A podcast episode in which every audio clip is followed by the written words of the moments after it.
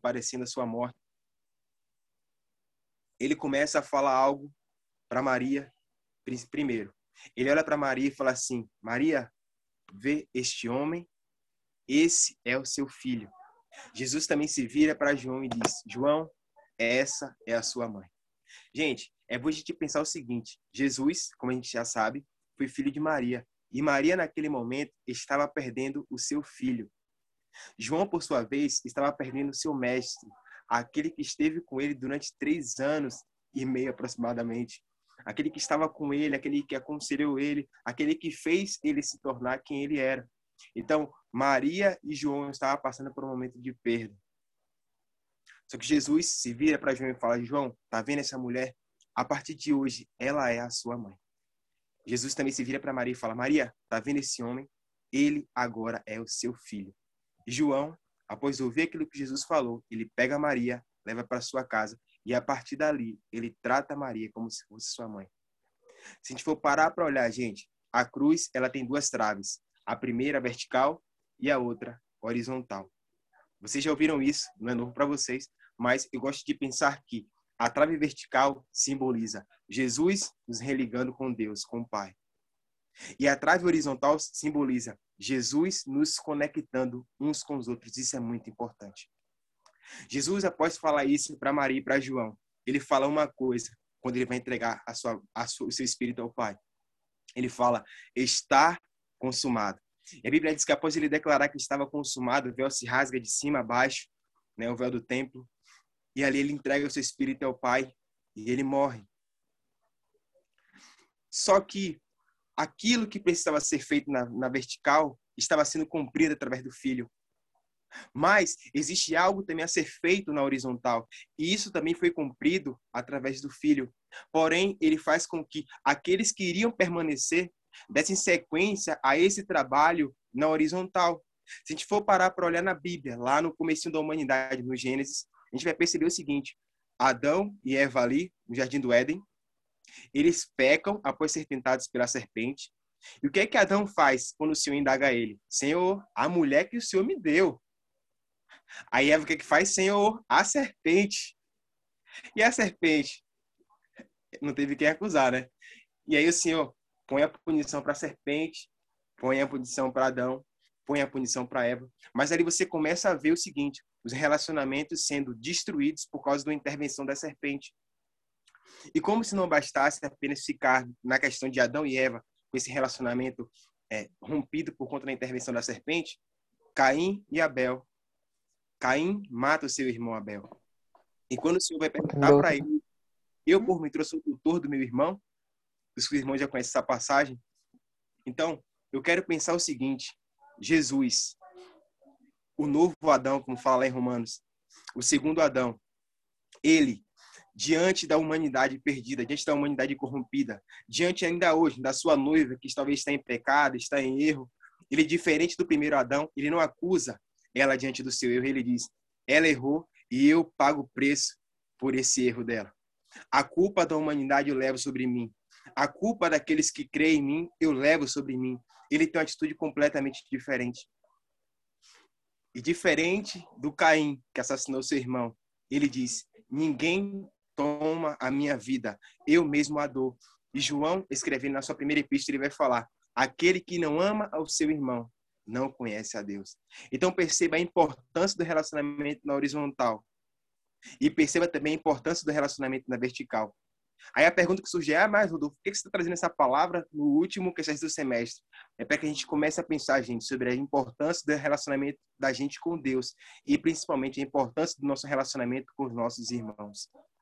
Eu não sei o que você perdeu nessa pandemia, mas eu sei o que você ganhou nessa pandemia. Uma família chamada Quessés, quinta com o Espírito Santo.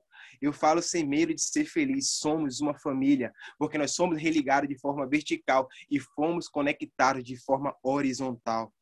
Aleluia. Jesus fala para ele e para ela: sua mãe, seu filho, relacionamento. E se a gente for parar para olhar esse relacionamento Jesus liga, ele se manifesta também na igreja de Jerusalém. A Bíblia vai falar que as pessoas ali no seu processo de crescimento ali no Senhor, de comunhão, vendiam tanto tudo que tinham e lançavam aos pés dos apóstolos. E aí a pergunta é: onde é que essas pessoas iriam morar? É porque eles compreenderam que nada era mais meu, era nosso. Porque Jesus, quando ele ensinou a orar, ele, não falou Pai meu, ele falou Pai nosso. Então, o pão que os irmãos da igreja de Jerusalém partia era nosso. A propriedade que os irmãos tinham era nossa. O dinheiro que os irmãos tinham era nosso. A comunhão que os irmãos tinham era nossa. E isso tem total ligação com o que Jesus orou em João 17. Vou ficar só com o versículo 23. Ele fala assim: ó, Pai, para que todos sejam um, assim como eu e tu somos um. Para que o mundo creia que tu me enviastes e que os ama como tem amado a mim. Então perceba como é importante a união. Perceba quão importante é a unidade. Porque mais do que nós darmos uma resposta àquela oração que Jesus fez, nós mostramos para o mundo que o Senhor Jesus ele veio. Aleluia. E que ele nos ama como e como ele nos ama. Sabe? Como o Pai o amou. Então, gente, o que eu quero falar com essa palavra de hoje é o seguinte: relacionamentos são importantes. Jesus nos religou com o Pai, mas também nos religou uns com os outros. E nós, da mesma forma que João teve que cuidar de Maria e Maria teve que cuidar de João, nós temos o dever de cuidar uns dos outros. Porque não somos como a primeira família que fracassou.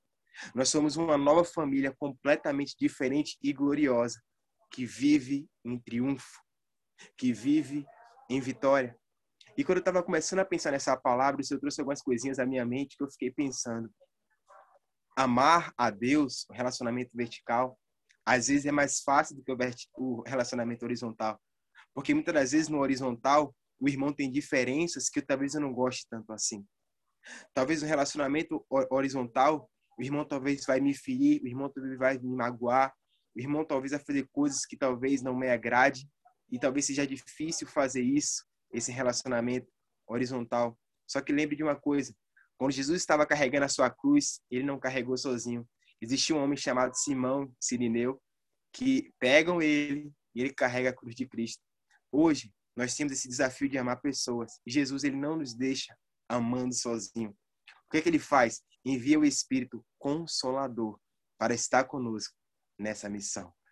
Ele nos deu o Espírito Santo para nos auxiliar nesse processo de amarmos uns aos outros. E o Espírito Santo nos une com o amor vindo do próprio Deus. E quer saber de mais uma coisa? Para quem não sabe, eu trabalho com veículos, né, concessionário, e sou formado também em manutenção automotiva.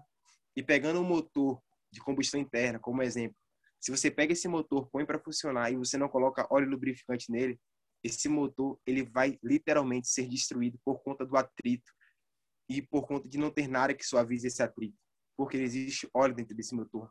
Mas se você pega esse motor, coloca óleo lubrificante nele e põe para funcionar, ele, embora ele tenha atrito, ele vai funcionar de forma perfeita. E muitas das vezes esse é o relacionamento, essa é a questão de nós como igreja. Se nós removemos o amor de Cristo da equação, se nós removemos o Espírito Santo, diante dos primeiros atritos que acontecem, começa a acontecer ruptura, destruição, separação.